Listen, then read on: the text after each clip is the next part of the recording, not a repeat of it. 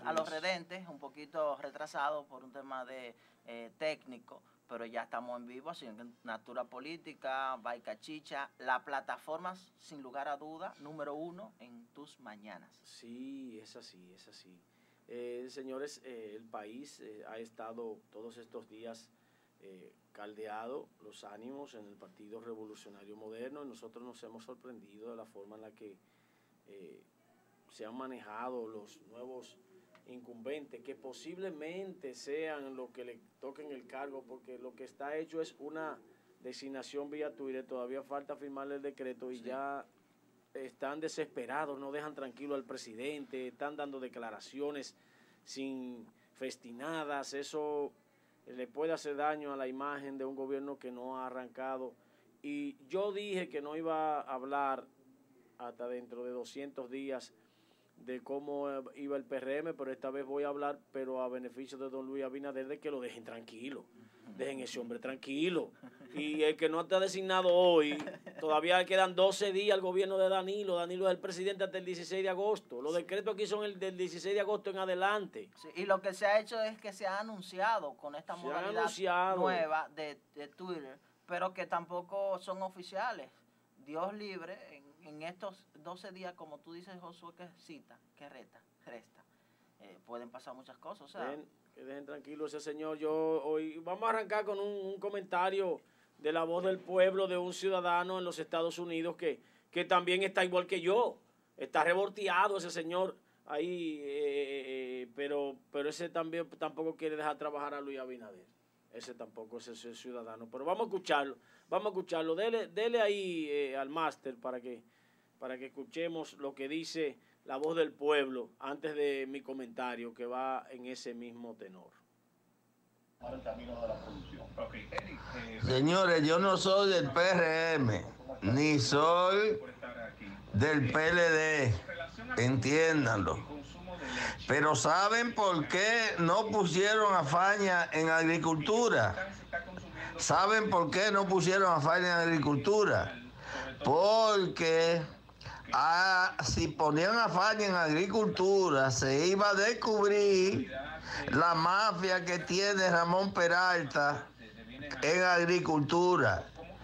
Y como Faña y Ramón Peralta tienen problemas políticos y por corrupción de, de Ramón Peralta, Hipólito Mejía y Ramón Peralta y Danilo hicieron acuerdo para no llevar a falla agricultura, para no perjudicar a Ramón Peralta. Yo sé que los PLDistas no van a decir ese tipo de cosas porque son todos los mismos. Eh, Hipólito Mejía es el protector de Danilo Medina y de la corrupción del, PLD, de, Danilo Medina. Oigan eso. Pero ¿cómo así? ¿Cómo así? O sea, que él quiere decir que en este caso se estaría encubriendo alguna ilegalidad. O sea, no, no, no, no encuentro, no encuentro. Porque el consultor jurídico, el futuro consultor jurídico ha planteado que acá no se planteará el tema del borrón y cuenta nueva.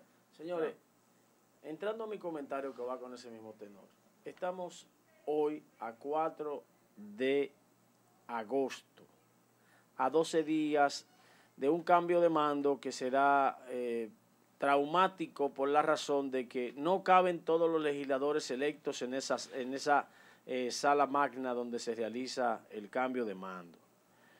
Tendrían que hacer eso en un lugar abierto para evitar eh, aglomeraciones y evitar situaciones que son de, de una condición que está el país muy difícil. Pero encima de eso, la crisis sanitaria y la crisis económica con la que el Partido Revolucionario Moderno, a raíz del COVID-19, va a recibir el país, debe llevar a reflexión a los miembros del Partido Revolucionario Moderno y dejar que las nuevas autoridades, en específico Luis Abinader y doña Raquel Peña, pongan la cabeza en lo que van a recibir, en cómo van a accionar en esta situación en la que van a recibir el país, cómo adecuar al país al que, a que siga en el engranaje del trabajo día a día para recuperar la estructuración económica que está de capa caída porque no están trabajando 100% las instituciones privadas, no se está trabajando 100% en el mercado informal, que es el que eh, el más amplio, que tiene más de un 70%, casi un 80% de, de, de gente que trabaja en mercado informal, que son micro, pequeños empresarios. O sea, el país está pasando por una situación difícil. Y hay mucha gente que quiere ser eh, decretado por un Twitter para salir. No, señores, no importa si a usted lo ponen el 16 de agosto, el 17, el 18. Luis tiene que, debe tener algunos nombramientos para el 16 y para el 17 y para el 18 para mantener la atención de la gente, a ver quiénes son las nuevas autoridades. No se desesperen, no se pongan locos. Son cuatro años. Yo sé que el que bebe adelante bebe agua limpia, según dicen los adagios. Pero esto no es asunto de, de que a usted no lo vayan a poner porque no lo hayan puesto hoy. Estamos apenas a 4 de agosto. Él no es presidente, él es presidente electo. Todavía le falta la investidura cuando él se juramente le pongan en la banda presidencial y luego que se le pone la banda presidencial que él va a hacer su discurso y haga su discurso ahí, de ahí hay un tedeum y hay varias actividades que él lo único que no hará son los desfiles y esas actividades que hace el presidente en esa fecha. Y él se irá al Palacio Nacional en su primer día de gobierno. Y en el Palacio Nacional en su primer día de gobierno, don Luis Abinader terminará de nombrar a los compañeros que hayan hecho un trabajo eh, que tengan méritos y que tengan las condiciones para, para un cargo. Pero si van a estar de esa manera, inclusive hay muchos privando en, ya en figuras y dando declaraciones desatinadas, y comienza entonces a verse que no hay un control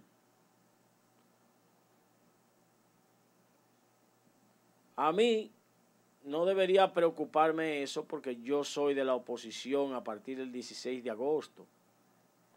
Y no tengo ninguna actitud de arrancar el 16, el 17, el 18 a atacar a un gobierno eh, que hay que dejarlo que desarrolle porque están recibiendo el país bajo un clima donde las grandes potencias del mundo, como los Estados Unidos, como Inglaterra, como España, como Francia, han estado diciendo que tienen un problema económico, tienen un clima de que su economía se ha constreñido. Yo tengo muchos temas que voy a desarrollar luego que arranque el gobierno, pero ahora hay que dejar tranquilo que terminen de organizar. Creo que la desesperación es parte del fracaso. Y se lo digo por experiencia propia. El que sale desesperado a buscar un cargo a la buena o a la mala no lo, no lo consigue. No lo consigue porque a un presidente no se le acorrala ni se le arrincona. Ni se le impone, ni se le dice si esto es lo que yo quiero y si no es eso, entonces yo no quiero nada usted entonces está siendo un niño malcriado y no le va a tocar nada. Conozco gente que duraron los ocho años afuera porque no le dieron lo que ellos querían. Y si no era eso, no quiero nada. Y hubo algunos que le pasó eso mismo y en la nada consiguieron más que si hubiesen sido ministros o directores generales. Porque un ministro o un director general no puede guardar en su cuenta más que el dinero que gana de salario. Si vende alguna propiedad que la puso en su declaración jurada durante el proceso, también lo puede guardar en su cuenta. Pero cualquier situación que haga por ahí que no sea eh, clara y transparente, cae preso. Si hay una cosa que no se puede esconder es la riqueza, el dinero que se pone en banco. Entonces, a veces hasta perdiendo se gana. Con esto no estoy diciendo que usted deje de hacer sus diligencias, haga sus amarres, amarre la chiva, viaje a la capital, quédese durmiendo allá, duerma en la puerta de la casa de Luis Abinader ahí, llévese una cobija y acuéstese ahí en el frente. Pero hágalo con sapiencia, con tranquilidad, con decoro.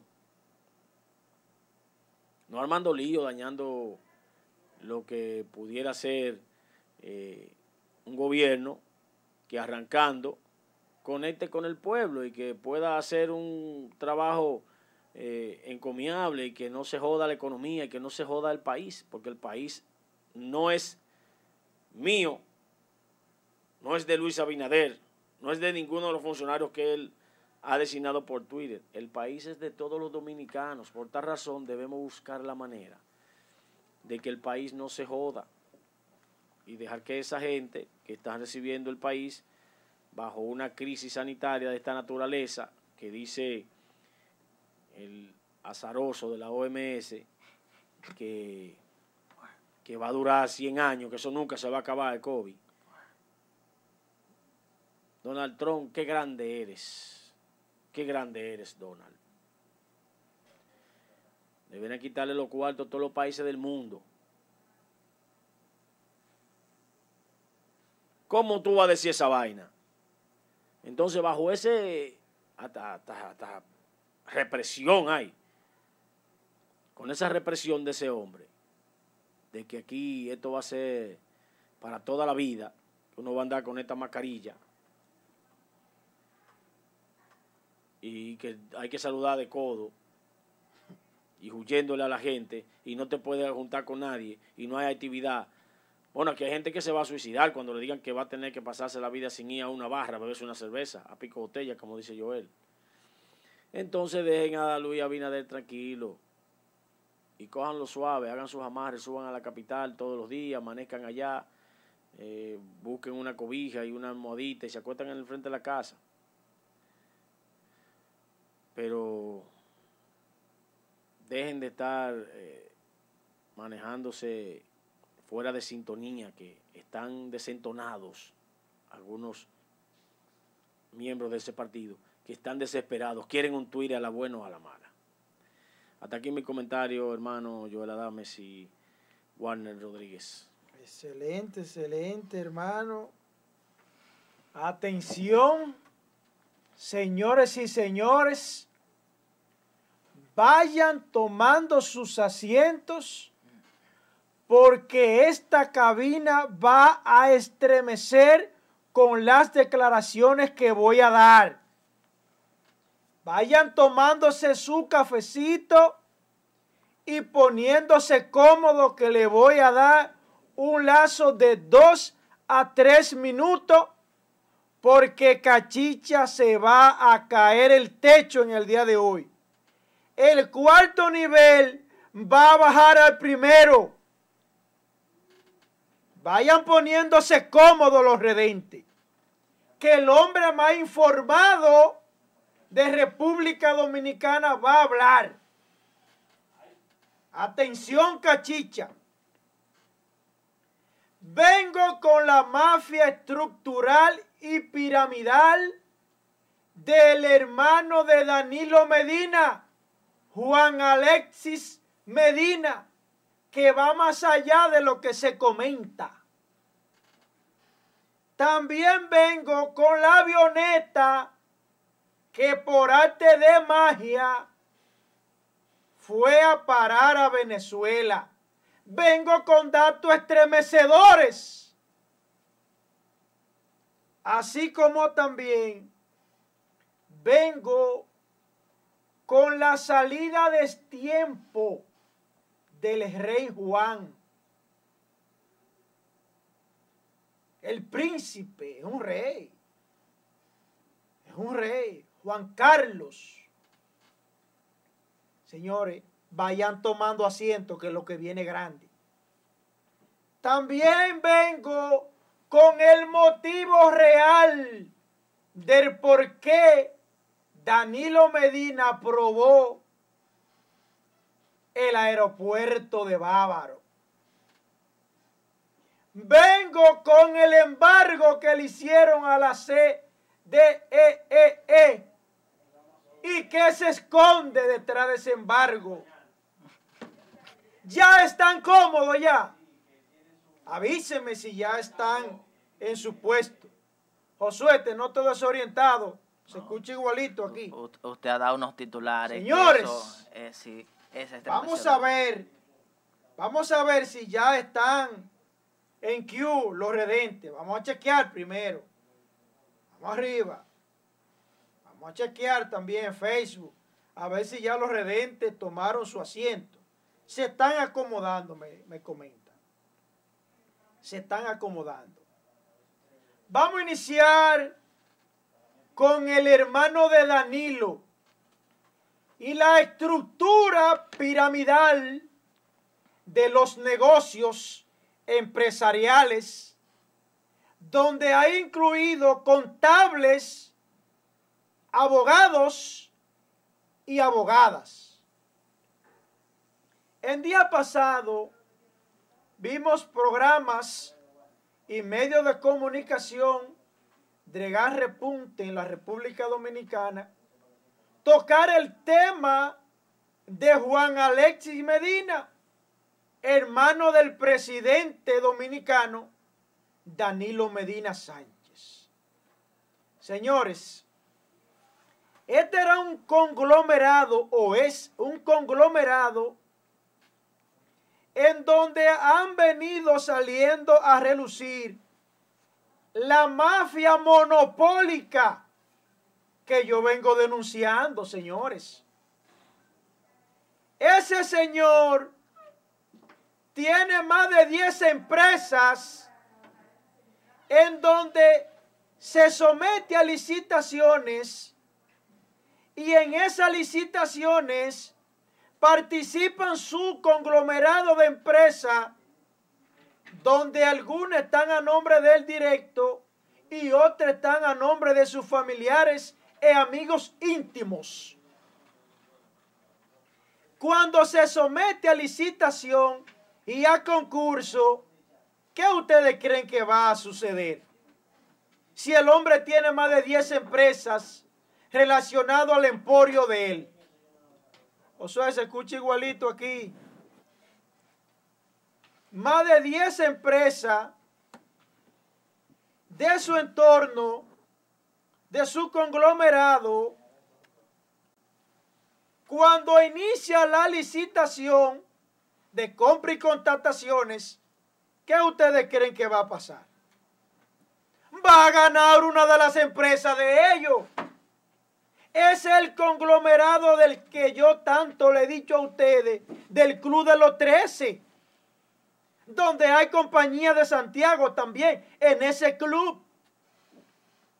Hay, yo lo vengo diciendo de hace tiempo, la compañía fantasmas,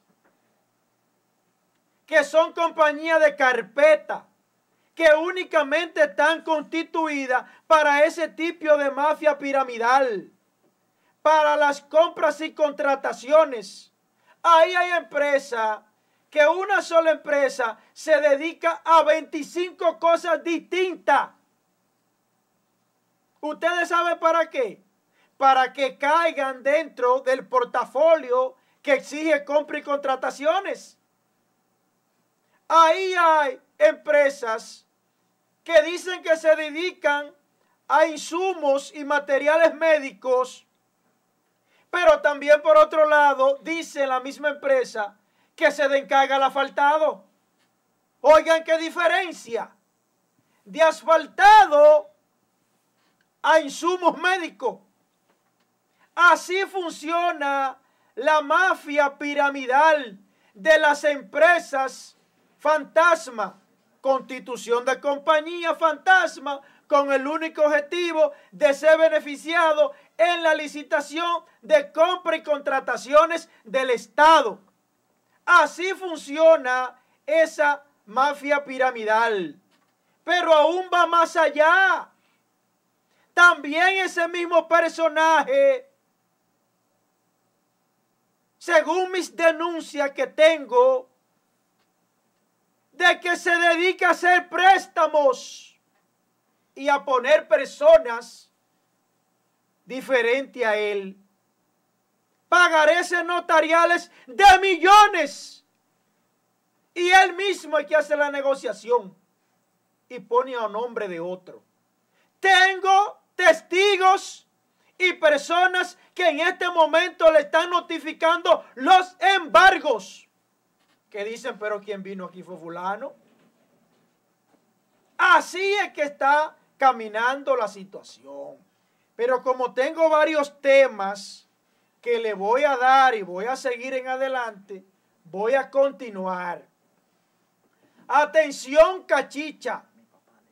La verdadera decisión con relación al aeropuerto de Bávaro que el presidente Medina le aprobó a aquel consorciado empresarial y que le benefició con un monto ascendente a los 4 mil millones de beneficios en el pago del fisco del impuesto. Señores, la verdadera razón del por qué se construyó o se va a construir un aeropuerto en Bávaro, habiendo uno en Punta Cana, es que el presidente Medina se sintió traicionado por Fran Raineri y le pagó con eso. En venganza le aprobó un aeropuerto al lado de De Fran. Porque Fran Ranieri aportó una cantidad cuantuosa, una cantidad de alto volumen y le dio apoyo a Luis Abinader y al PRM. Danilo se sintió traicionado porque le ha dado beneficio a su grupo en Punta Cana la verdadera razón del por qué se aprobó ese aeropuerto fue en venganza al conglomerado de Frank Raineri en Punta Cana. Esa es la realidad del por qué se aprobó ese proyecto.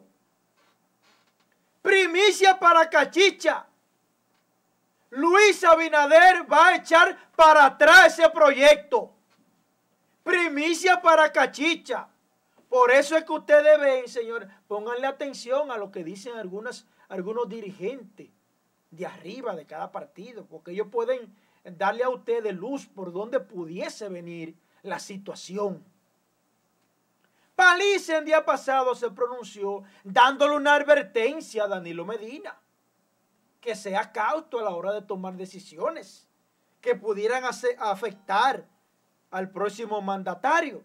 De allá para acá le devolvieron a Paliza que Danilo Medina es presidente hasta el 16 de agosto, dándole respuesta, como que dice, todavía tú no eres presidente, aguanta que, pa aguanta que llegue el 16 de agosto. Van a echar para atrás ese decreto. ¿Por qué?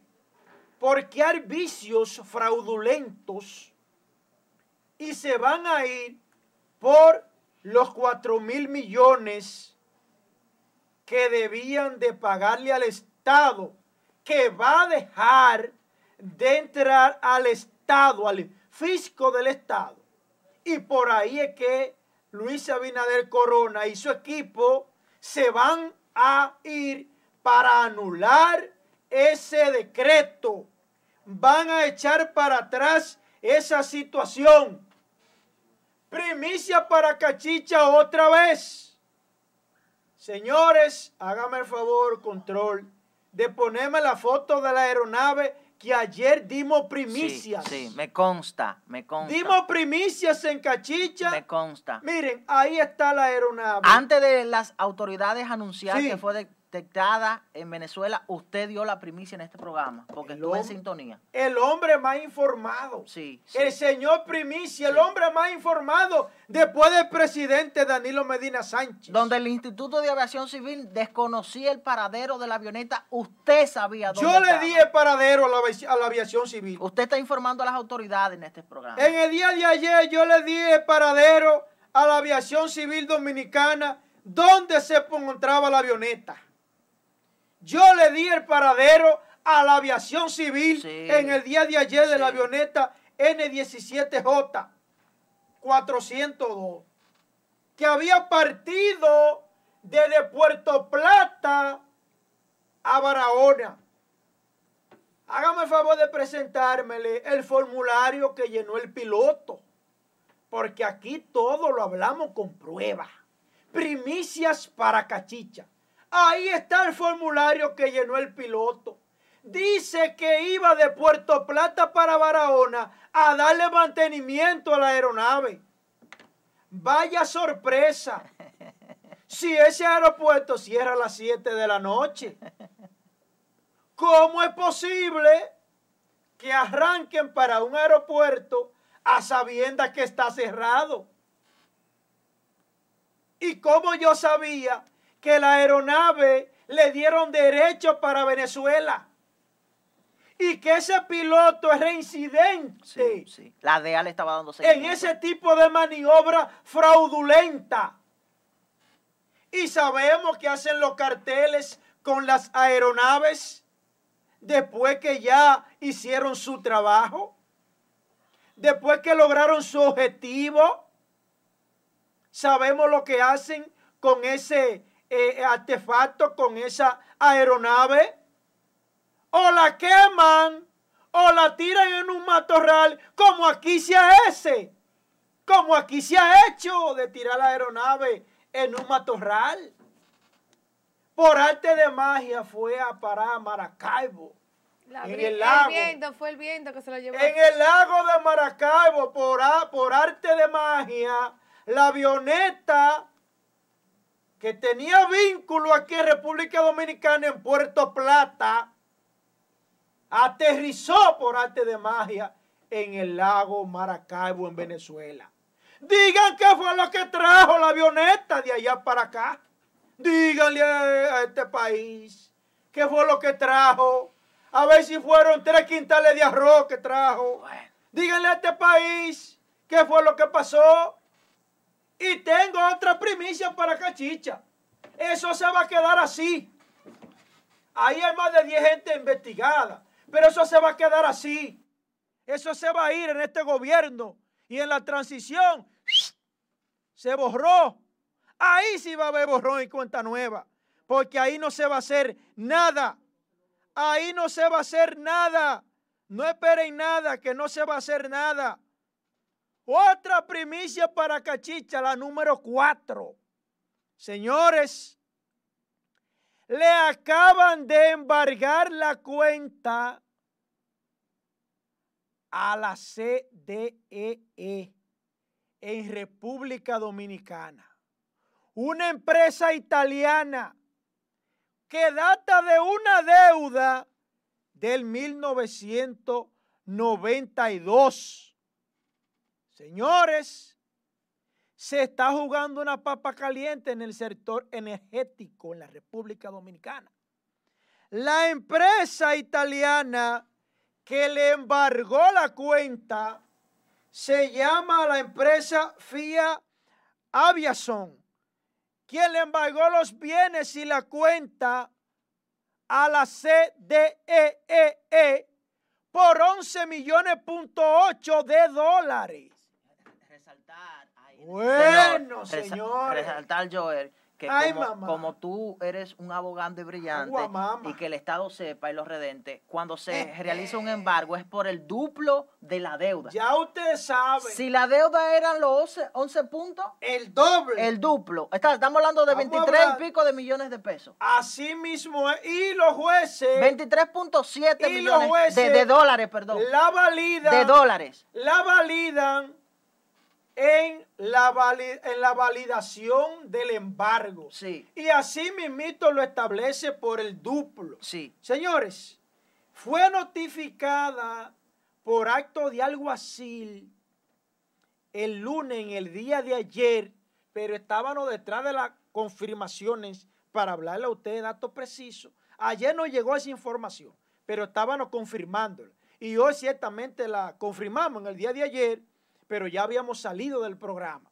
Señores, dicha deuda se basa en una sentencia de la primera sala civil y comercial de la Corte de Apelación del Distrito Nacional del año 2010 y una resolución de la Suprema Corte de Justicia de República Dominicana del año 2017 y una decisión del Tribunal Constitucional que data del año 2019. ¿Qué, quiere decir eso, Joel? Y aclarar también a los redentes que ese proceso es definitivo. Sí, y pide... O sea, hay que pagar el Estado Dominicano debe pagar ese dinero. Y pide, y pide congelar los bienes y la cuenta de esa institución. Óigame bien, señores, de los miles de empleados que tienen en nómina, se pueden ver afectados con esta situación. Y los activos que entran a esa institución van a ser todo congelado. Viene otro lío con la corporación. Hay problemas serios, señores. El litigio data eh, de, del 1991, cuando la compañía italiana reclamó el pago de un crédito que se suscribió en el año 1983. Aquí si destapan muchos ayuntamientos e instituciones públicas, se van a notar que hay cientos de sentencias, porque aquí los ayuntamientos y muchas instituciones públicas nada más sirven para cobrar. Ah, no, esa deuda no la contraje yo, eso fue la gestión pasada. Ajá, Ajá. Y la deuda que tenían con el ayuntamiento esas personas, esa deuda ustedes la cobran. Entonces eso es de la gestión pasada. No te toca. Para que me entienda, Abel Martínez, que para donde ti que voy. Tú eres experto en no pagar deuda, pero eres experto cobrando en el ayuntamiento de Santiago. No, que esa deuda no te tocan a ti. Ah, sí, entonces la otra deuda que le debían al ayuntamiento, esa sí tú la cobras, ¿verdad que sí? Sí. Así sí, ¿eh? La doble moral que tienen estos funcionarios. E, es una práctica, yo recurrente en la República Dominicana, pese a que existe un principio de continuidad del Estado. Recordemos recientemente, pero hay un caso recientemente con el caso de la ministra de la Juventud que fue condenada fruto de una deuda de la administración anterior. Entonces, es una, una práctica recurrente en la República Dominicana que cuando una administración eh, sustituye a la pasada, no reconoce las deudas que tiene esa entidad oh, con las compañías o empresas. Warner, le invito, porque lo mío es así. Claro, claro. La modalidad de información cambió en Santiago esos medios conservadores, la mayoría que pertenecen a sectores que le dan dinero, que financian su programa, y esa modalidad cambió en República Dominicana. Y, esa práctica mucho en los ayuntamientos, como tú citas. Por eso, por eso incluso el Ayuntamiento de Santiago, varias veces sus cuentas han sido embargadas. Cambió la modalidad de hacer comunicación en Santiago. Eso cambió. Aquí se dice la verdad. Señores, no es posible que ustedes vayan a los ayuntamientos, vayan al área legal de los ayuntamientos, vayan al de Puñal, vayan al de Santiago, para que ustedes vean el cúmulo de sentencias que hay en esos despachos. Y haciendo toda la marrulla y diablura y hasta falsificando notificaciones de demandas y recursos. Porque dejan vencer los plazos y después falsifican en componenda con alguaciles delincuentes, notifican recursos de apelaciones en el aire y confabulados con algunos jueces que le cogen presión de aquí de Santiago. Así es que están estos mafiosos de estos ayuntamientos, delincuentes, con síndicos delincuentes, coño. Tienen sentencias que no la pagan y hacen toda la diablura. Presionan jueces. Tráiganle agua, tráiganle agua. De que lo van a destituir para que le fallen a su favor y así puedan mantener toda la diablura que se esconden en esos ayuntamientos. Perversos, charlatanes, delincuentes, coño.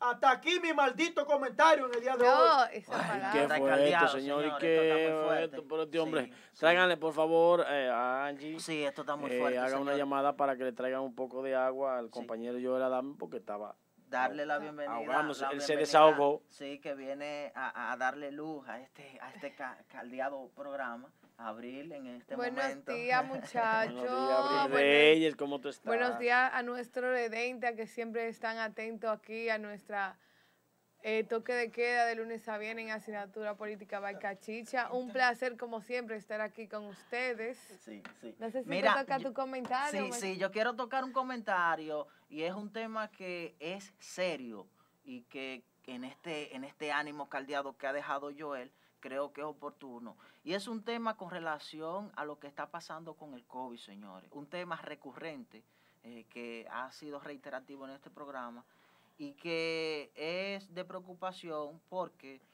en el día de ayer, en el día de ayer, eh, ocurrieron dos muertes que generaron mucha controversia en los medios de comunicación y fue la muerte de la próxima eh, directora de comunicación y comunicadora, eh, su madre, la señora Milagros Germán, falleció su madre en el día de ayer, la señora, eh, tengo aquí por el nombre, Sí, perfecto, ustedes lo tocaron perfectamente. Y concomitantemente con la muerte de la madre de la comunicadora y próxima directora de comunicación, Milagros eh, Germán, también falleció un influencer denominado Dominican Manny. Dominican Manny era un influencer de las redes sociales que rondaba a sus seguidores unos casi 500 millones. Eh, 500 mil eh, 500 mil seguidores. seguidores. Estamos hablando de medio millones de seguidores y que era una persona que tenía un carisma en las plataformas eh, digitales y generaba mucha conexión con sus seguidores.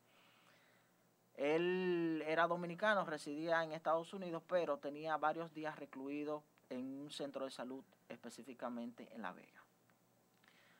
Con eso, dándole seguimiento al boletín que arroja diariamente el Ministerio de Salud, en el día de ayer, se eh, emitió la información de que, y te estoy enviando el boletín Angie, ayer fallecieron un estimado de cinco personas, cinco personas en específico.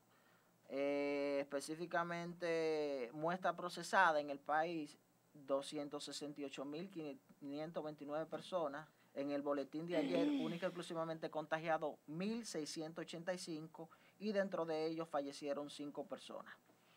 ¿Cuál es mi preocupación? Señores, el Ministerio de Salud, que lleva la estadística cada día de cuántas personas van contagiadas, cuántas personas han recuperado su salud y cuántas personas han fallecido. Pero también lo tiene por provincia. También lo tiene por provincia, donde especifica claramente cada día cuántas personas han fallecido, cuántas personas diariamente están contagiadas y cuántas personas están recuperadas. Y yo decía en un momento dado que la peor desgracia que le puede pasar a un país es que en medio de una crisis sanitaria, en medio de una pandemia, se encuentre en un proceso electoral, como fue el que vivió la República Dominicana porque todas las decisiones desde el punto de vista de salud para obedecer al interés colectivo del pueblo dominicano eran politizadas. y eso restaba méritos a quienes pretendían implementar medidas para el porvenir del pueblo dominicano. Yo no sé por qué el Estado dominicano, el Ministerio de Salud, no crea con esa data que tiene cada día un banco de personas que puedan transmitir o donar plaquetas. No sé por qué, porque cada día ellos llevan un informe de cuántas personas están contagiadas y cuántas personas han sobrepasado el COVID. Sin embargo, hemos visto diariamente cómo se crea una cadena de solicitud de personas que donen plaquetas aquellos que tengan sangre que sean compatibles. Pero el Ministerio de Salud tiene una base de datos, una data de las personas que han sobrepasado el COVID en el país. El total de infectados en la República Dominicana ha sido de 268.529 personas. Dentro de eso, según el informe que arroja el Ministerio de Salud, hay 38.824 personas que han recuperado su salud del contagio del COVID. ¿Qué quiere decir eso? Que el Ministerio de Salud tiene una data de esos 38.824 personas que puede ser pasible de donar plaquetas a aquellos que lo necesitan, porque se ha demostrado de que esa plaqueta favorecen la mejoría de personas que están contagiadas. ¿Y por qué el Ministerio de Salud no crea un banco de donación de plaquetas con esa data que ostentan? Nosotros tenemos incluso eh, pautada eh, una comunicación con el joven diputado electo, no sé si Ángel lo tiene en Q, ah, perfecto, Angelito Esteves, diputado electo por La Vega, que dentro de su programa de propuesta eh, a el Congreso está la creación de un banco de sangre nacional, donde el Ministerio de Salud, el Estado, va a tener un banco de sangre para personas que necesiten que se le asista con sangre. Yo creo que es una decisión inteligente y nosotros quisimos conectar el comentario con la propuesta de Angelito Esteves porque creo que es una iniciativa positiva en medio de esta crisis sanitaria que vive la República Dominicana. Y no sé cómo el Ministerio de Salud, que en sus hombros reposa la responsabilidad de la salud del pueblo dominicano, en medio de esta situación tan difícil, no crea la propuesta de la creación con esa data que ya tiene, porque el trabajo grande está hecho, largo está hecho, de ya concentrar la información de esos 38 mil y pico de personas que han eh, recuperado su salud. La dirección, el teléfono, la ubicación, la demarcación, la provincia, pues entonces se le facilite a quienes necesiten el, el trasplante de plaqueta. Miren, dos cosas. Eh, le mandó saludo a Joel Adames, Chanel Mateo Rosa Chupani, el director nacional de Senasa, que se anunció que había renunciado en este programa. Dice, el coordino la gestión del sistema de prestación de servicios de salud público. Nadie me debe nada. El ciudadano me paga para que yo le sirva. Ese de lo bueno ese de lo bueno es. Pero él no, renunció al cargo, él va a entregar, eh, él le va a entregar al, al, próximo director de, Senasa, eh, el que era, el que es comentarista de la receta de. Ese de lo bueno, Mario Lama. Mario Lama. ese de lo bueno. Lama, él le va a entregar a Chupán. Chanel, y escúchame que te interrumpa. Chanel es uno de los funcionarios más serio que tiene el PLD. Por eso yo lo puse al lado de Bello Rosa en el gobierno de Hipólito. Sí, él, va a entregar el cargo, no, no sé, va a entregar... Yo manejo informaciones y Chanel sabe que yo la manejo. Van a aguantar, van a aguantar ya el cambio de mando. Pero él sabe cuándo él tomó esa decisión y por qué. Ya no interrumpo. Adelante. También, mire, eh, hay un amigo que son intolerantes, no encontré la otra, la, pero prometo que se la voy a pasar, que son intolerantes. Cada vez que yo menciono a don Uchi Lora y a Marino Zapete, nosotros tenemos siete años en el pulseo de que ellos digan lo de todo el mundo. no lo de un grupito, Josué, Josué, no lo de un grupito. Josué. Porque ellos dimensionan nada más lo de lo que ellos hacen, que es campaña política por el partido que va al gobierno ahora. Son dos politiqueros del Partido Revolucionario Moderno, los dos. Por eso Luis fue hasta visitar uno de ellos. Entonces, yo quiero que me presenten el post donde hace, hace como seis años eh, Marino Zapete me bloqueó porque él no acepta que nadie le contradiga nada. Señores, pero Miren, miren, bloqueado, miren. Marino Zapete. Lo, lo bloquearon. Está bloqueado desde hace seis años ¿Quién? de su ¿Usted lo cuenta. bloqueó? Él me bloqueó a mí. Ajá. Y Luchi Lora también me bloqueó porque no aceptan, no permiten que nadie le diga nada. Ellos, ellos son, son dos toros cebú. Ah. Dos toros cebú, así, miren, así, con una vaina puesta ahí, le dan para allá a lo que ellos creen Dios mío santo. y a su campaña política. Atención, cachicha, que yo había anunciado otra primicia. No, no, este ¿Cuál era? y se me había ido, ¿Qué es lo que señores. tienen por ahí? Sigue más. Atención, cachicha. No va a dejar. Señores, el rey emerito Juan Carlos primero está en República Dominicana desde ayer. Para nadie es un secreto de que el rey tiene problemas. Asunto que lo están vinculando a unos casos de corrupción. Y de ahí el hombre ha venido a República Dominicana, pero, pero, ojo, vino donde un magnate empresarial, dueño del azúcar, conocido como Pepe Fanjul. ¿Le suena ese nombre a ustedes? Mm. Vamos a decirle quién es Pepe.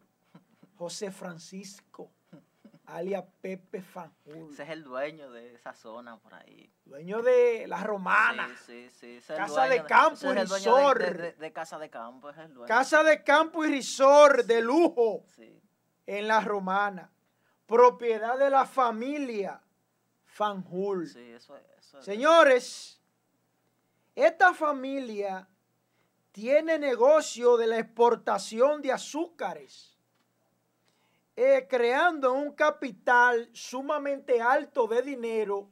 Atención, cachicha, la familia Fanjul, donde vino a hospedarse el rey. Señores, nada más y nada menos, ellos tienen el control de cada tres cucharadas que se consumen en Estados Unidos, dos son suministradas por ellos. Óiganme bien, óiganme bien dónde fue que, dónde fue que vino. La fortuna de los padres, el matrimonio de Fran, de Fanjul Gómez, continuó agrandando eh, a raíz de sus padres a finales del siglo XIX, aunque desde tierra norteamericana se mudaron a la Florida. Los negocios azucareros con exportaciones en Cuba y en República Dominicana. La Fanjul, la élite norteamericana y a su vez de lo político de Donald Trump. Para allá fue que, que se lanzó Ay, ay, ay, ay. el rey Juan Carlos. Sí. Debió de exiliarse, de, óyeme, porque fue una situación y realmente eh, no es un asunto de exilio, porque para ese tipo de situaciones él va a estar aquí temporal, no un exilio de manera definitiva. Él va a estar aquí temporal. Todavía no se ha iniciado ninguna acusación Sí. contra el rey. Sí. Pero, pero, evidentemente que viene, se viene cocinando Sí, algo. una fase de investigación. contra el rey. Se encuentra en una fase de investigación su caso y lo que ha surgido son denuncias. Sí, sí. Y, y él vino aquí a hospedarse de manera tranquila, Que es un buen amigo. donde ese buen amigo, hasta aquí mi comentario. Bien, Usted- dame. Los comentarios suyos hoy son... Candela pura. una bomba, una bomba. Candela pura. Aquí no se ha descansado en Cachicha. Yo lo dije que el cuarto nivel se iba a derrumbar. Dele ánimo. Dele, dele, querida y adorada Abril No. Reyes. Ah, mira, Juan, ya tenemos a Angelito. Ah, Vamos a pasar con Angelito. Angelito y yo le doy después de la Per- entrevista. Perfecto. Bueno, buenos días, Angelito. ¿Cómo estás?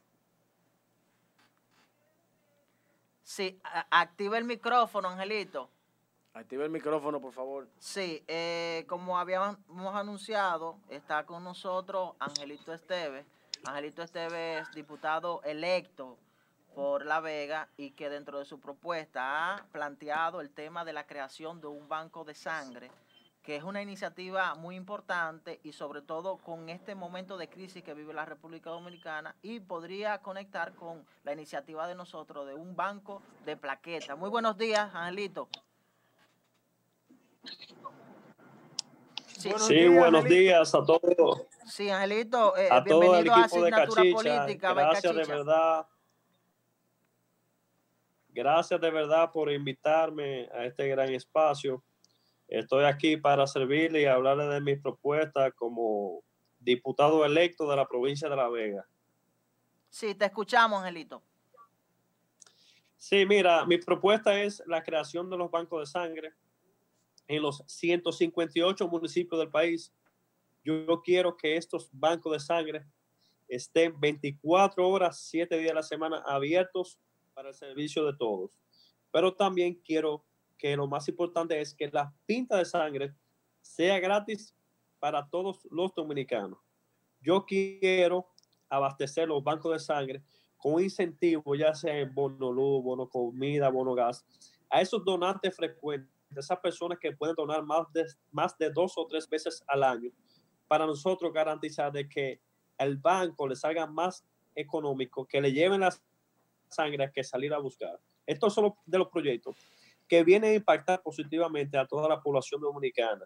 Ustedes han visto ahora mismo en la pandemia que existen personas que necesitan plaquetas y pinta de sangre para el tema de salud contra el coronavirus. Pero no, yo he recibido más de 10 notificaciones vía WhatsApp, vía las redes sociales, solicitando sangre y plaquetas, pero no tenemos ese servicio. Entonces, este servicio viene a impactar positivamente tanto la clase más vulnerable, la clase media y la clase alta.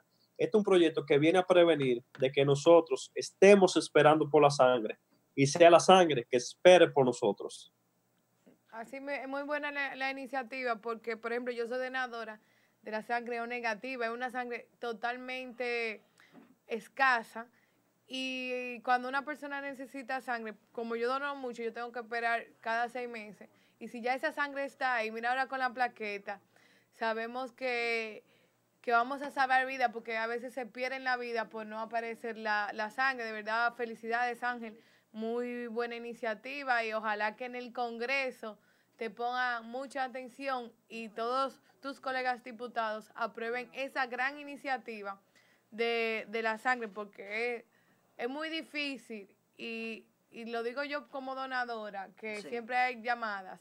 Es difícil no encontrar sangre. Mira ahora con esta pandemia, porque ahora se da la, la, la, la casualidad que para tú poder donar tienes que darte COVID. Entonces, Exacto. a veces uno que es donador se siente impotente en este momento. Sí. Y es lo que decía Warner con su comentario previo. Sí, Angelito, e- esa ha sido la preocupación de nosotros y como base fundamental quisimos conectar contigo a través de la buena amiga iluminada, de que ya el Ministerio de Salud, en los informes que arroja cada día, tiene una base de datos de cuántas personas han superado eh, el COVID en el país. De esos 38.824 ciudadanos, incluso lo clasifica por provincia, porque el Estado Dominicano, el Ministerio de Salud, pone al servicio esa base de datos de las personas que están demandando donación de plaquetas. ¿Por qué no ponerlos al servicio? Yo creo que con esa iniciativa que tú tienes y ya como eh, diputado electo que pudiese tramitar en el Congreso Nacional, no sé cuándo sería tu pri- primera eh, sesión ya como diputado, no sé cuándo iniciaría, pero creo que urge eh, poner en marcha esa propuesta que tú tienes y incentivar al Estado a través del Congreso de que se cree o se ponga a disposición esa data que ya tiene, ya el arduo trabajo que se requiere ya está hecho. Sí, mira, dentro de mi proyecto, yo quiero crear una plataforma digital donde todos los dominicanos podamos ver los niveles de sangre y los tipos de sangre en todos los centros o bancos de sangre de todos los municipios del país. Cuando yo te hablo de los 158 municipios del país, es por la simple razón de que nosotros aquí en el municipio de La Vega estamos a una hora y 20 minutos de Constanza. Si nosotros solamente ponemos o creamos el banco de sangre en La Vega, cuando una persona de Constanza necesita una pinta de sangre o negativa, que es una de las más difíciles, va a tener que bajar una hora y 20 y subir una hora y 20, es decir, dos horas y 20, dos horas y 40. En dos horas y 40 se puede morir una persona.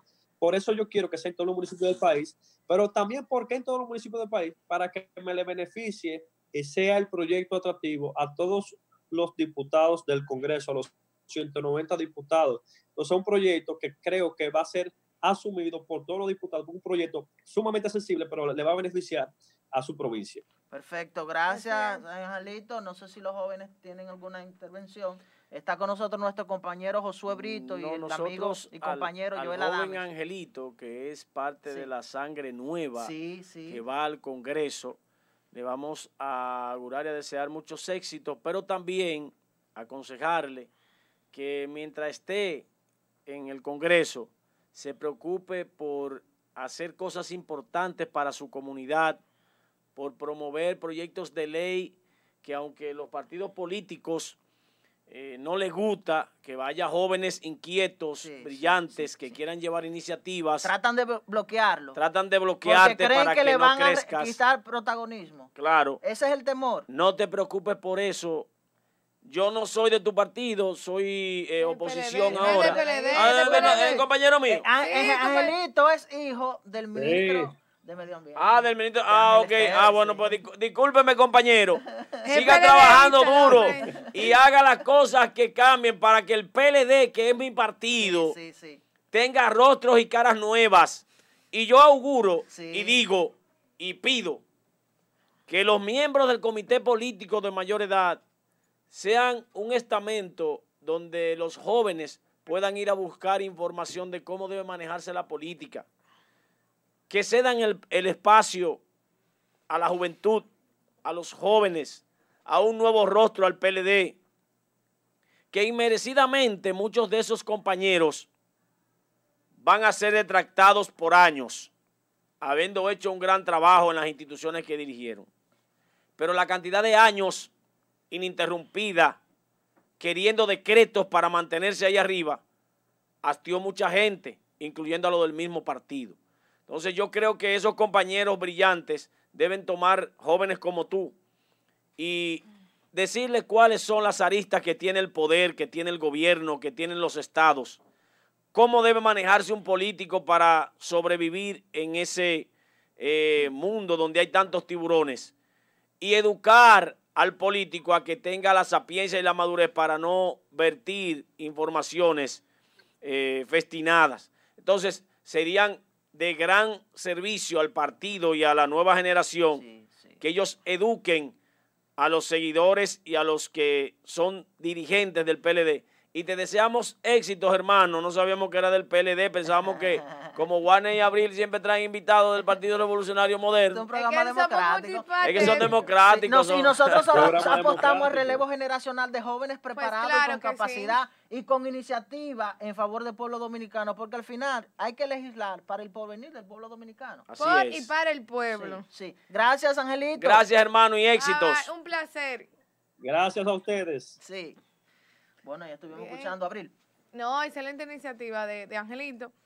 Ya en otro tenor, realmente es alarmante la cifra que mi pyme tiró esta, eh, ayer de las empresas que van a tener que cerrar. El 52% de las empresas que cerraron durante la pandemia no van a abrir sus puertas.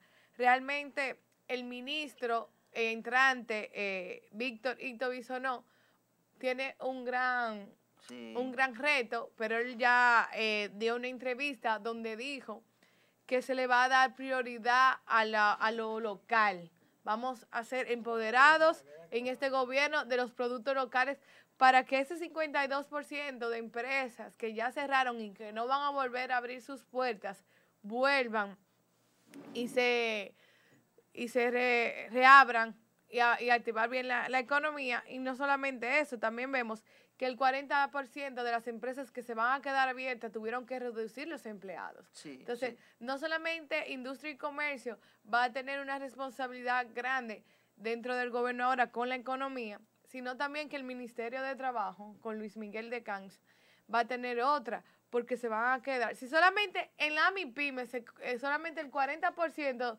tuvieron que reducir de empleados, yo conozco una empresa donde la persona encargada de recursos humanos eh, es muy cercana a mí y ella tuvo que despedir más de 10 personas el día de ayer y antes de ayer. Entonces se están yendo muchos, eh, muchas personas se están quedando desempleadas. Entonces, la, aquí ya es alarmante, de verdad. Entonces debemos ah, desde ahora en adelante nosotros todos tomar conciencia y ayudar a la parte local, a nuestros amigos que están emprendiendo, y a todo el dominicano que apoya lo local, porque es que cuando tú ves que un 52% de todas las empresas de la República Dominicana van a cerrar, la economía de este país está fea. Entonces, el nuevo gobierno tiene un gran reto de que es de reactivarla. Entendemos que con hito dentro del Ministerio de Industria y Comercio y con Luis Miguel van a hacer un buen trabajo tanto para reactivar la economía de la República Dominicana y lograr que esos, esas personas que están desempleadas vuelvan a tener empleo, porque eh, me imagino y estoy segura que la mayoría son padres de familia, tienen que mantenerse, algunos estudian y tienen que, yo conozco, hay casos de personas que van a tener que dejar de estudiar porque no, no van a tener solvencia para seguir estudiando y, y, poder pagar las, las universidades eh, y poderse... Mira, que, ¡Atención, cachicha! Tengo aquí una cosita, un misil para Warner Rodríguez. Sí, de, eh, unos Espérate, vamos a darle la... Sí, sí. Porque ese, ese comentario que hace Abril del informe que arroja el Ministerio de Industria, Comercio y MIPIMES. Déjeme buscar el cojín para que él lo agarre, para que el misil no le explote la cabeza. Lo puede hacer. De ese 52% que cita ese informe que tú eh, dices, Abril, es brillante y extraordinario porque pone al desnudo la situación económica de la República Dominicana en materia comercial. Pero, atención, cachicha, la Unión Gastronómica de Santiago, UGASA, se refleja a la situación que están viviendo los, los, negocios gastronómicos en la ciudad de Santiago. El 70%, dicen ellos en una nota, está cerrado de los establecimientos y el 30% restante... Eh, no están boicoteando, compañeros. claro, no, ellos sufren de eso. Y, el, y el 30% de los negocios que están laborando por el tema de eh, la situación del toque de queda, los recursos que está recibiendo son críticos para operar. Incluso, Warner, que ellos se pusieron de acuerdo todos y tiraron un comunicado donde está bien, vamos a operar hasta las 6 de la tarde. Claro. Pero a mí no me ponga un contrato de luz donde yo no la estoy pagando carísimo, o que yo pague el agua, o vamos a bajar los impuestos. Y así hay muchos servicios que ellos exigen que por lo menos, ya que no le está dando solvencia al negocio, vamos a, a reducirnos, el impuesto de la luz, del agua y los servicios que tenga esa, esa empresa para uno poder solventar y tener los empleados, porque que por más que ellos quieran, no van a, poder aguantar tanto. Por ejemplo, tenemos a Square que tiene 24 horas y Square solamente labora hasta las 5 de la tarde. Sí, no, claro, difícil. Entonces, y todos esos empleados que había, habían casi 800 empleados. Y sobre todo ese negocio que tú citas por el tema de, de, la docencia que está suspendida, la docencia universitaria, que es una buena demanda, también le afecta. Es decir, como esa unión gastronómica de Santiago ha citado, el 70% de los negocios están cerrados y el 30% que está elaborando con la situación del toque de queda está en una situación difícil. Ellos solicitan, Abril, qué bueno que tú tocaste ese tema, porque toca, toca un área productiva de Santiago que hay muchas familias que dependen de esos negocios.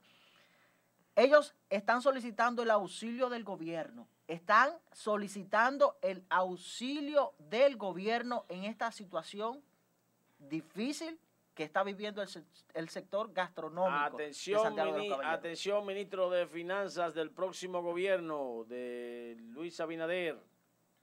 Convoque una reunión con esa gente. Sí, sí, sí, sí, sí. Ya, ya Sí. Danilo no puede hacer Eh, muchas eh, cosas. estamos hablando No. de un conglomerado de alrededor de uno casi 200 establecimientos Con ese- con comerciales, ese de- gastronómicos, que ese- están solicitando la asistencia no del gobierno. No, y aquí hay muchas empresas que ya hacen, eh, se declararon en bancarrota, Bueno, sí, que no van a sí, volver a Y lo abrir. grande, y lo grande muchos restaurantes que uno siempre iba ya Claro, no van a claro. poder volver. Miren, hay, hay, hay gente que está pasando trabajo Sí. en ese, en eso, que Pero- trabajan en esos restaurantes que no tienen, miren, ni le están dando el dinerito que paga el gobierno, ni le están dando pero- nada y están cancelados en el aire, suspendidos, porque tampoco le van a Mira, yo te voy a decir algo Laborales. y, y no para irme, mira, Yo tengo otra. espere, antes No, tiene que de... yo le tire misiado. Espérese, de- Y a vamos, ti también. No, Vamos- vamos, vamos al siguiente. tocando un tema Siguiendo con, e- siguiendo con eso, mire.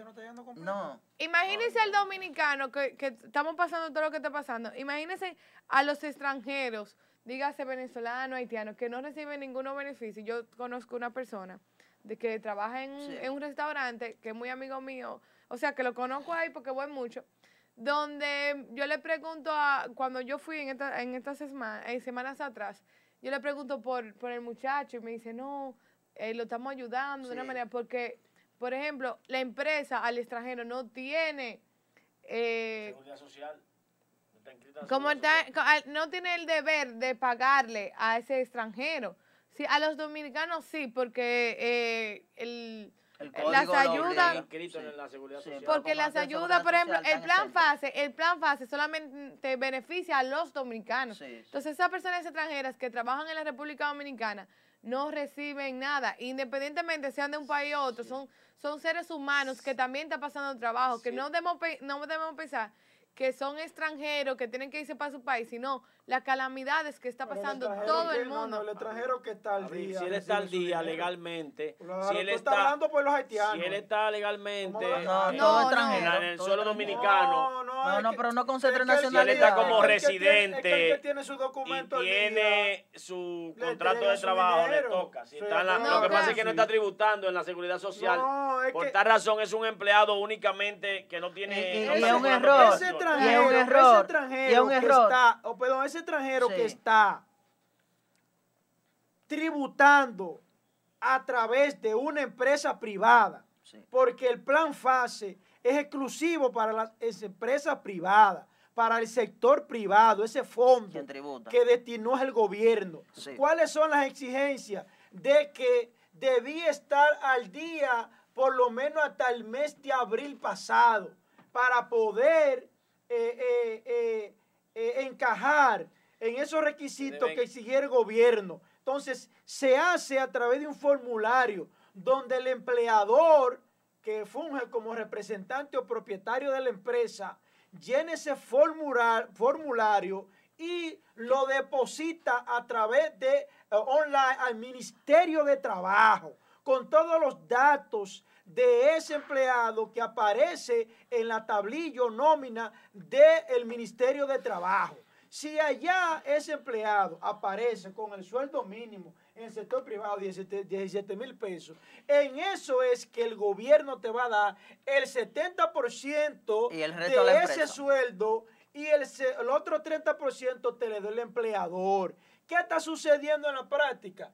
Que el plan fase al que le tocaba, tú llamas, que le tocaba que le tocaban 7.500 pesos, le llegaba Se lo hacía par de meses, se lo descuenta. Le llegaba hacía par de meses Sí. en 5.500 pesos. ¿Ustedes saben cuánto están depositados en el, flan- en el plan fase últimamente? Le están tumbando 3.000 pesos. Sí, pero también Sí. otro tema con relación a eso. pesos pero le también están otro tema con relación a eso. Ya La sé. entidad financiera también está reduciendo parte de quienes tengan un crédito con la misma. Cuando tú vas Sí, como ciudadano sí, a, a sí, retirar tu Josué, pago, sí, Josué. Y yo tengo la prueba aquí. Sí, te lo, descon- te lo, te Yo lo tengo la prueba descuentan. te lo descuentan. Te lo descuentan. Las entidades financieras están. El Ban Reserva. eh, se están deduciendo el pago de sus pagarés del, del depósito E que está haciendo el incluso, banco. Si, tiene el- una, el si tú tienes una cuenta, Claro. si tú tienes una cuenta que la tiene en cero, ustedes saben cuando tiene una cuenta eh, eh, corriente que la tiene en Va cero, generando genera monto unos- negativo. Te lo descuentan Sí, de ahí, También se deduce. El sistema para te que lo, te lo deduce. sepa. Ah, Sí. pues a mí no me den cuenta cada vez Así que, que se está a mí me, oye, cada vez que me depositan me den cuenta aunque sea 100 Por eso pesos. es que tú, me dan que tú, como empleador, decías, bueno, yo tengo una cuenta de la Escocia, y se la deposi- y se la, y se la escribía. No, ellos no les gusta. Y te, y te ponían traba y traba hasta que ellos te mismos decían a lo último, cuando tú te cansabas de llamar, porque si tú te quedas callado también te tumbaban. Oye, ven acá, pero el empleador mío dio los datos concretos y a lo último decían, no, porque eso es de Hacienda. Y Hacienda Sí. decía, no, porque eso es del Ministerio de Trabajo. Y ahí te pasaba tu mes. Y si tú no seguías insistiendo, que realmente, es ah, lo que pasa es que usted, eh, su empleador, eh, eh, eh, nos dio un número de cuenta y tenía que ser de, de- de- de reserva. Pero ¿y por qué? Si yo tengo un número de cuenta corriente en mi banco. No, que tiene que ser de reserva. Entonces, ¿el reserva en qué se está aprovechando? Que todos los movimientos y todo lo que había que debían, te jalaba el sistema. Miren, Así yo es. Estoy, yo estoy, hace rato lo dejé, que le dieran Sí, para allá, que porque yo cuando yo tengo un tema aquí, que le, le di el cojín y no quiso, mire, no lo quiere coger, pero toma, agárralo, agárralo ahí, agárralo, me que sabotando el tema. Mira, ellos, oigan, ¿usted sabe lo que, lo que son ratones de laboratorio? Ay. O sea, hay gente que dice, usted es un ratón, eh, despectivamente, No menciona esa palabra en este pero los ratones de laboratorio son ratones que están preparados Creados. para, criados para, eh, crear, para producir, Sí. producen. Son gente que están produciendo. Entonces, yo no voy a utilizar ese término, voy a decir que son dos ilustres escudriñadores, pensadores, y son individuos que se pasan la tarde y la noche manejando información. Y Y que estos dos pendejos se hayan hecho de la vista gorda de esto que voy a decir. Estamos Tú estás hablando de. No es más que estos dos pendejos son dos malditos. Dos. Adiós, carajo. Hay maldad en sus palabras. En el partido de, de los aliados y amigos de Warner, lo que le hacen la peña allá en la hacienda, donde él va a beber vino. No. Allá en Cuando le pasa algo a la Fuerza del Pueblo, él no dice nada, porque es del PRM, pero es amiguísimo la gente de la Fuerza del Pueblo, porque le dieron el poder eh, eh, eh, en el aspecto de que ayudaron a desbaratar el PLD. Te llenaste de odio. Renunció, está renunciando porque no le dieron eh, espacio. Ay, ay, ay. José Miguel Rochil renunció de la militancia, un dirigente que había renunciado del PLD para irse a la Fuerza del Pueblo. Y él renuncia de la, fuer- de la Fuerza del Pueblo. Señor Leonel Fernández, cortemente, mediante la presente le doy mi cordial saludo y a su vez auguro muchos éxitos en la Fuerza del Pueblo, informarle que a partir de ahora eh, tuvo una vida en el PLD, se fue. José Miguel Rochil, licenciado. Pero también Y es amigo de Warner. Sí. Re- renunció Raúl Sterling, que aspiró a senador por el PLD y retiró su candidatura para, para favorecer a Manuel Guichardo. Renunció también de la Fuerza del Pueblo. Entonces, a lo que está renunciando de los aliados de Warner, no, ahí no dice él nada. Ahí estaría así. "Shh, mire, No, es que la gente, no- shh, la gente no tenga shh". eso. Ah, Oye, la calladito ahí. La, la gente no tiene ese La gente no tenga eso. La gente está concentrada en la situación que está viviendo la República Ah. Dominicana. ¡Ah! La primicia. ¡Ah, que tú te haces loco, La eh! primicia que el señor primicia. Tú Eh, te y haces el señor loco, primicia eh. que el señor ha dado. Ajá. Sí, yo No, te dije a ti que son cuatro diputados Déjame y yo- dos senadores. Josué, déjame yo. Ya no hay que llamarlo para nada. Ahora, yo te voy a decir. Ya no decide nada. Yo te voy a decir una, yo te voy a decir una primicia yo a ti. Después del 25 de agosto, vamos a citar aquí de qué partido, de qué organización política mayoritaria es donde se van a producir renuncias significativas. Ay. Después del 25 de agosto, vamos a citar quiénes van a renunciar. Josué, mira, yo dejé Josué. Lo mismo va a pasar. Lo mismo va a pasar de allá para acá. Mire, tener 78 diputados y el PRM 91.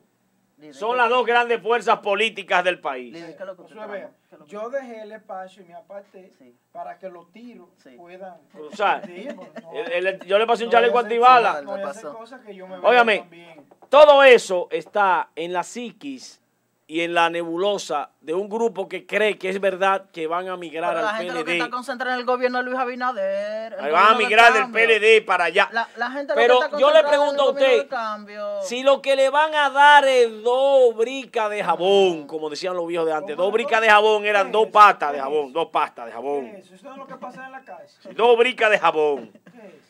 Y cuatro estropados. la gente lo que está concentrada en el gobierno del cambio. De Eso es lo que le van a dar a, Y- la- la- la- a y- los amigos Y tuyos. el reto que viene, la gente está concentrada en eso. Eh, los amigos tuyos. ¿Qué Ahora, dolor- y qué yo sí estoy Nada. apostando, yo sí estoy apostando. Minoritario. Yo sí estoy apostando a la nueva generación del Partido de la Liberación Dominicana. Esa generación emergente Yo que está surgiendo como Angelito Yo también. Esteves, como usted, como Isael Molina, como Víctor Fadur, el amigo y, y hermano Víctor Fadur. Una generación que venga a relanzar el Partido de la Liberación Dominicana y que sobre todo, sobre todo, lo libere del secuestro institucional que en este momento goza esa organización. Un política. partido, un partido manchado. Secuestrado, Un secuestrado. Un partido manchado. por la- Secuestrado. No, manchado un partido la que hizo grandes transformaciones en la República Dominicana.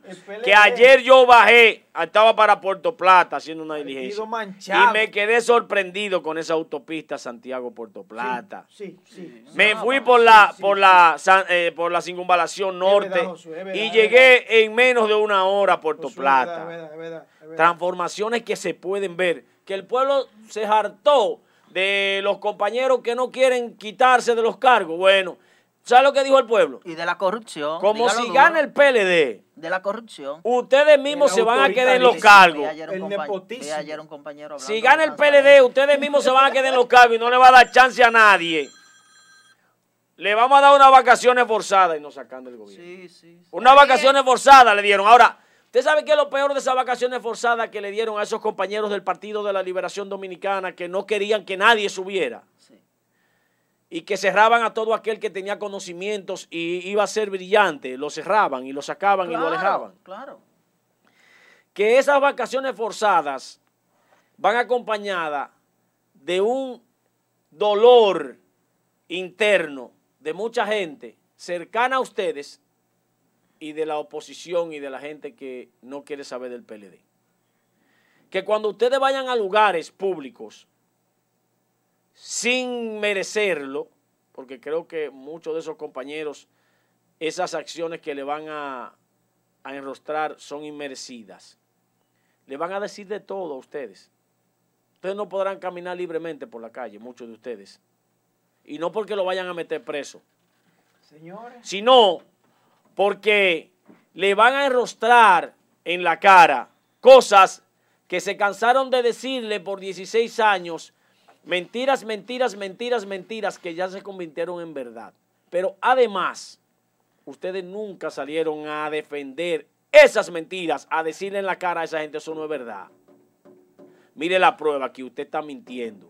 la verdad Mire, una, una información, Para que lo sepa. Una, una primicia en este momento, señor, y, y que es un tema que hemos concentrado hoy en el programa, y es que precisamente ahora se está produciendo eh, una entrega de dos unidades móviles para colecta de sangre por parte de la vicepresidencia de la República, señores. Eso, eso merece un aplauso. señor. Margarita, Sí, Margarita. sí. De parte de la vicepresidencia de la República, en este momento se está bien, haciendo entrega de dos unidades móviles para colecta de sangre de personas que necesiten donaciones en esta crisis sanitaria que vive la República Dominicana. Eso es de felicitar. La verdad, Juan, es que a veces yo escucho a estos PLDistas hablando. Sí, escuché ayer a uno Ayer hablando de escuché a Isael hablar de corrupción, No, no, no, de transparencia. de De, transparencia. de transparencia. transparencia. Eh, Guardia no viene, pero es y fiel. Hoy, y hoy escucho a Josué. Y la verdad que yo quisiera creer que ellos nunca fueron militantes de ese partido. Quisiera creer que ellos llegaron al país de República Dominicana en el día de ayer, que ellos nunca vivieron aquí. Con el rey, con el rey. Llegaron. Porque la verdad sí llegaron con el rey, eh, eh, con el rey Juan, Juan Carlos de España. Yo quisiera quererlo así porque cuando uno escucha hablar a este el grupo del PLD y que tiene 16 años, que ha sido cómplice del crimen, del desfifarro, del desfalco del erario público, han sido cómplices por, por, por acción o por omisión. La verdad que a mí me dan ganas hasta de, de, de llorar. Joel, es que no es el mismo discurso de, de siendo Hasta ganas de llorar, señora, hasta ganas de llorar. Ya cambiaron los discursos. Antes yo tenía un discurso de oposición, ahora yo soy un discurso oficialista y ellos ya son oposición y tienen que asumir ese discurso de opositor. Sí, pero hay que ser coherente. en los planteamientos hay que ser coherente. Para nadie es un Hay que ser coherente porque hay una sociedad que está dando seguimiento a cada paso que da cada ciudadano. Para nadie es un secreto, Warner. Este para nadie es un secreto que en el Partido de la Liberación hay, salvo excepciones, personas serias. Claro. Eso es verdad. Pero para nadie es un secreto que el Partido de la Liberación se ha convertido en el partido de los delincuentes. En el partido del autoritarismo. En el partido, en el partido que se convirtió en una fábrica de bandidos. Eso es un invento tuyo. Y eso no puede seguir. eso es tu odio morado. ¿Por qué? Eso es tu odio morado. ¿Por qué? Tu odio. Porque la futura, tu odio, la futura generación no puede estar marcada. Expresa tu odio. No puede estar marcada por estos delincuentes. Hay una futura generación que es verdad que es la sangre nueva. Está hablando el odio morado. Está inyectando al PLD. no puede estar marcada por estos perversos. Vuelvo y repito, Dentro del Partido de la, Liberación Dominicana, PLD, hay salvas, honrosas excepciones. Seria, de hombre serio, muere seria. Pero para nadie es un secreto de que se ha convertido en la insignia de la delincuencia, en la insignia de la corrupción, en la insignia del nepotismo, en la insignia del vandalismo, del autoritarismo. Para nadie es un secreto, tenemos que ser objetivos, señores. Entonces ahora toditos ellos vienen con su cara limpia ahora, a congraciarse. Como que ellos nunca estuvieron en el partido. Ellos nunca pero yo quisiera que estuviera visto antes, cuando estaban ellos en su élite. Que eso, no había quien hablara nada contra el PLD, que te caían como toros. Entre cinco te caían de una vez. Ahora ellos están muy Pero todavía, todavía te damos tu ¿Eh? Ellos venían, óyete, a mí, a mí me caían entre cinco de una vez. Y de una vez a, congraciarse con los jefes de ellos. Con los jefes de ellos, de una vez a, congraciarse. No, fulano está defendiendo el, PLD. Fulano está defendiendo el PLD de una vez. ¿Cómo, cómo, cómo? De una vez traban ellos como toro. Ahora están sumisos porque tienen el trasero partido. es preso que ustedes van, maldito delincuente. Oye, Joel, Joel, eh, eh, eh, mire, usted está equivocado. Usted está equivocado, Joel por la acción de la vicepresidencia de la entrega de dos eh, unidades móviles para colectar sangre. Por eso aplaudo. Es más, envíamelo. Vamos a mandar una imagen al grupo. vamos a mandar una imagen al grupo. vamos a mandar una imagen al grupo para que alguien me la suba. Joel, dame decirte qué pasa, Joel. Yo, vamos a mandar una imagen al grupo. Yo fui maltratado, vituperiado y empujado en el PLD. Porque el discurso que tienen esos jóvenes hoy, sí, usted lo yo lo tengo hace más de cuatro, de cinco años. Sí. Eso no es verdad. Yo tengo más de cinco años diciendo que había que darle apertura a la juventud, que había que renovar el partido. Más de cinco años. Usted estaba en el programa de primera hora conmigo y usted lo escuchaba. Yo decía que Euclides Gutiérrez Félix. Un viejo verde. Alejandrina Germán. Viejo trasnochado. Vidó Medina. Se va. Bueno, serio, ese serio. Es de lo más serio. El PLD, un hombre que tú no puede ser tocado. Vidó Medina, que ya está retirado, le pusieron como miembro del comité político Advitan. Vidó Medina. Lidio Cadé.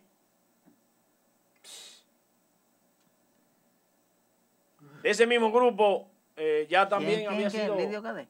Sí, no, va, varias gente que son gente que tienen méritos sobrados. Ha mostrado cambios en la estructuración de la a República Dominicana. nietos ya. Han hecho un trabajo maravilloso No, en las instituciones que han dirigido. Pero ya. Ahora, ahora. Ah, se me olvidaba mencionar Ahora, uno. ah. Mi amigo, el papá de mi amigo Víctor Badul, José Sí, Ramón sí, Badul sí. Monchi, Monchi Fadul, sí. una estrella. Ahora. pero ya. Ahora, ahora, ustedes, ahora, ¿cómo ustedes Vacaciones van, forzadas. ahora, ¿cómo ustedes van a sustituir al expresidente Fernández en la dirección del Partido de la Liberación Dominicana por el amigo actual presidente? Danilo Medina. No, no, no, por el actual presidente del partido. Te invito a que le montás. Mire, te invito a que le Pero ¿de montás. quién fue la brillante idea? No, déjeme explicarle. No, usted está equivocado. ¿De quién fue la brillante No, idea? no, usted está equivocado. Sustituir al presidente Eso no tiene madre. Pero Fernández usted está equivocado. en la dirección del Partido Sí. de la Liberación por... ¿Y quién debió ser, usted cree? Usted está equivocado, Ahora, mire. que como quiera lo iban a quitar. Te invito a que le montás, que también está dentro de la lista de los compañeros brillantes, pero que tiene que ser un mentor.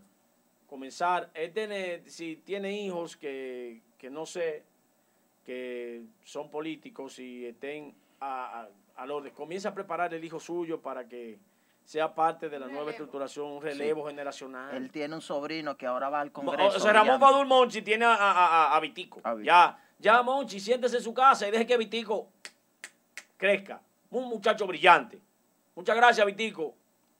Sienten- quiero de corazón. Siéntense en su casa. Es mi amigo, yo lo quiero mucho. Sí, ¿Y que se ustedes, siente su ustedes casa. conocen eso? Miren, entonces, yéndonos a lo de Temo. Sí. Temo, Leonel y Danilo eran un triunvirato. Los tres que llevan al PLD al poder. Danilo, que era la principal cabeza, junto con Temo, Leonel era el, el- el que, el que ellos estaban preparando, ellos dos, que eran los dos políticos reales. Leonel lo que era un muchacho brillante, intelectual, con una imagen, y ellos los dos auparon a Leonel, Temo y Danilo. Y eran un triunvirato, los tres que controlaban el poder en el año 2000. Eddie Seis, Montaz. Eddie Montaz. en 96-2000. Luego, cuando el PLD perdió con Danilo como candidato, esos mismos dos armaron el juego y armaron el equipo y llevaron otra vez a Leonel Fernández, que ya había sido presidente y era una figura ya connotada con sus dotes de orador, un individuo conceptualizador y con unos niveles eh, extraordinarios de conocimiento. Lo llevaron al poder 2004-2008.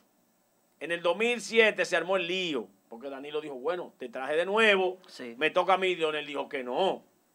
Ahí se armó el lío y queda Danilo excluido, pero Temo y Leonel seguían siendo ya, en vez del trinomio, eran un binomio. Porque Temo es un tipo brillante, inteligente, preparado, con una capacidad Sí, enorme. sí, no, en cuanto a formación no está cuestionada. Entonces, cuando Danilo en el 12 viene el lío de que Hipólito dice, bueno, si yo llego al gobierno, los trancar todo. El primero que fue y apoyó a Danilo con los tiempo- 18 senadores fue Félix Bautista. Hay tiempo, compañero, para eso. 18 fueron, ¡up! y lo Sí, apoyaron. claro. 18 fueron y apoyaron a, a Danilo. Y- Entonces hubo que poner a Danilo porque Hipólito le dijo, es preso que van todos. Pero hay tiempo, compañero. ¿Para qué? Aún no ha prescribido esa acción. ¿Cuál? De accionar legalmente en contra Bueno, de quien malversó no el sé. erario público. Entonces, Eso cua- va, eso Sí. Cuando claro, venía eso claro. contra el equipo de Leonel Fernández, a Leonel Fernández no le quedó de otra que, bueno, entre uno y otro, prefiero entonces pasar la antorcha, que no quería pasarla tampoco. Claro que no. Y mira lo que pasó. Y Danilo, los leonelistas se han cansado de decir que Danilo es un mal agradecido, pero yo le voy a decir, no. Leonel lo que era un escritor de la vanguardia del pueblo. Y no tenía esa sagacidad política cuando Danilo y Temo se lo cargaron. Se lo cargaron ahí. Y convencieron a Balaguer. Y convencieron a Juan Bosch. O sea, que el expresidente Fernández es una hechura de Temo Montano. Mira, No, ellos fueron buenos scouts. Wow. O sea, por ejemplo, usted, cuando yo lo vi en, en Canal 55, Sí. me di cuenta que Adalberto de León es un scout. Sí, sí. Tremendo scout. Brillante. Mi papá, don Adalberto. Ah, entonces, Seguidor de esta plataforma. ¿qué hizo él con usted? Sí, Lo sí. escautió y lo trajo aquí. ¿Por qué? Sí. Porque usted tenía un cerebro brillante, ¿verdad? Sí. Eso mismo pasó con Leonel. Yo no le estoy quitando mérito a lo que él es. Sí, pero quien captó al expresidente Fernández fue el profesor Bosch, que decide colocarlo y convertirlo en el presidente de la República en el 1900. ¿A dónde? Ah, ah, ah, No, mire, en el cuando el que iba como candidato, Mm, el y que el doctor Joaquín Balaguer. como vicepresidente, oiga, pre- vicepresidente de Juan Bosch, Sí. era Danilo. Danilo dijo que no, que llevaran a Leonel. Danilo, viendo que Leonel, Y el doctor Joaquín Balaguer. sí, no, pero eso ya fue después, porque en ese momento era en el PLD. Sí. Y, eh, eh, el vicepresidente de Juan Bosch, Te dice como Leonel candidato, Fernández, llevarlo como candidato ya, de Juan Bosch. ya. Cuando pasa el problema de Peña Gómez y Balaguer, que le quitan los dos años, Sí, sí. entonces Danilo, que es el presidente de la Cámara de Diputados, En renuncia para armar el gobierno con Leonel como candidato y Temo y Danilo, en detrimento de Norge Botello, Sí, no. En cuanto a de estructura. Euclides Gutiérrez sí, Félix sí, sí. y de, la, de la OTAN, que estaba nucleada entre un compañero de esa envergadura, Danilo y Temo escogieron a Leonel.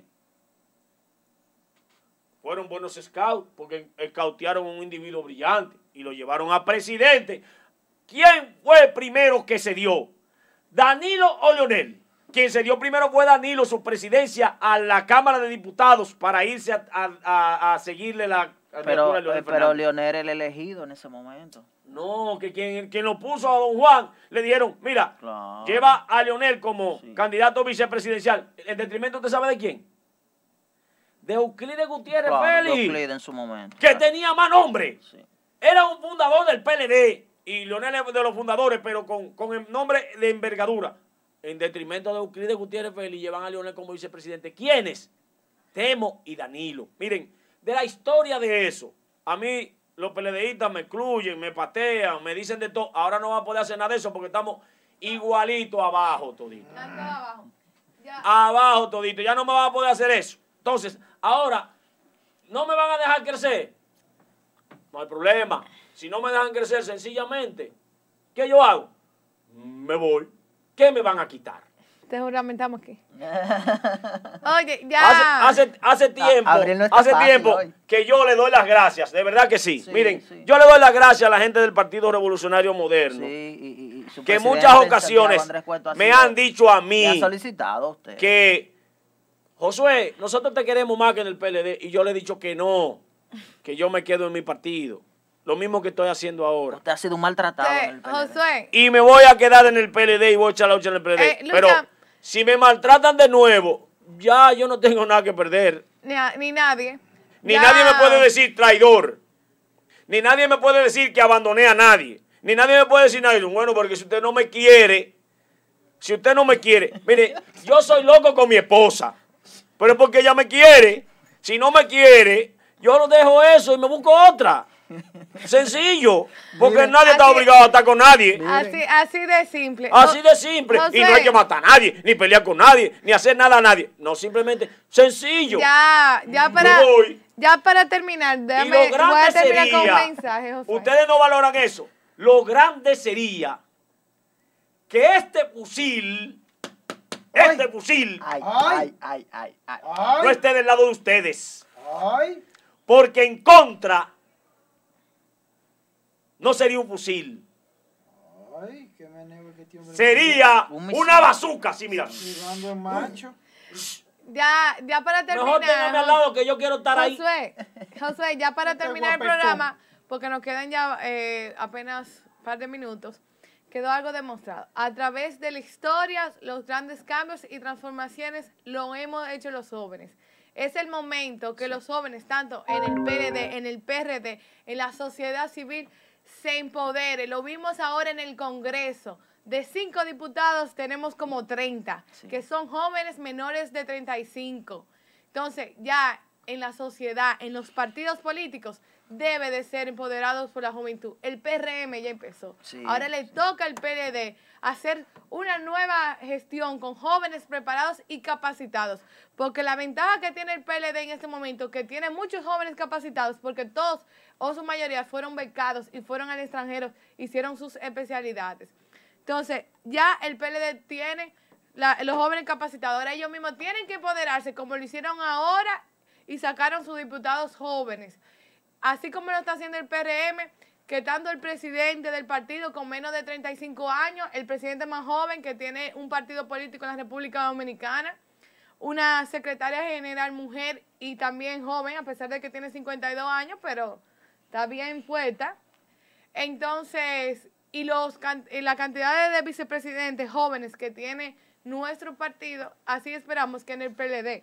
Porque alguien me dijo a mí, Chichi Beliar, ex regidor de Santiago, me dijo a mí un día, yo le pregunté por qué él siempre me daba tanto espacio, cuando eso había alianza de reformista con el PRM, y él me decía, es que no es lo mismo competir con una persona a tu nivel que una persona sin nivel. Entonces, señores, a todos los jóvenes dominicanos de la sociedad civil, de los partidos políticos, empodérense, que es el momento. Los grandes tran- eh, las grandes transformaciones y cambios que ha necesitado la República Dominicana lo hemos hecho nosotros los jóvenes. Así que no se queden en su casa y luchen por lo que quieren. Buenos días y nos vemos mañana. Así. Hasta mañana, hasta mañana, bendiciones. Dios.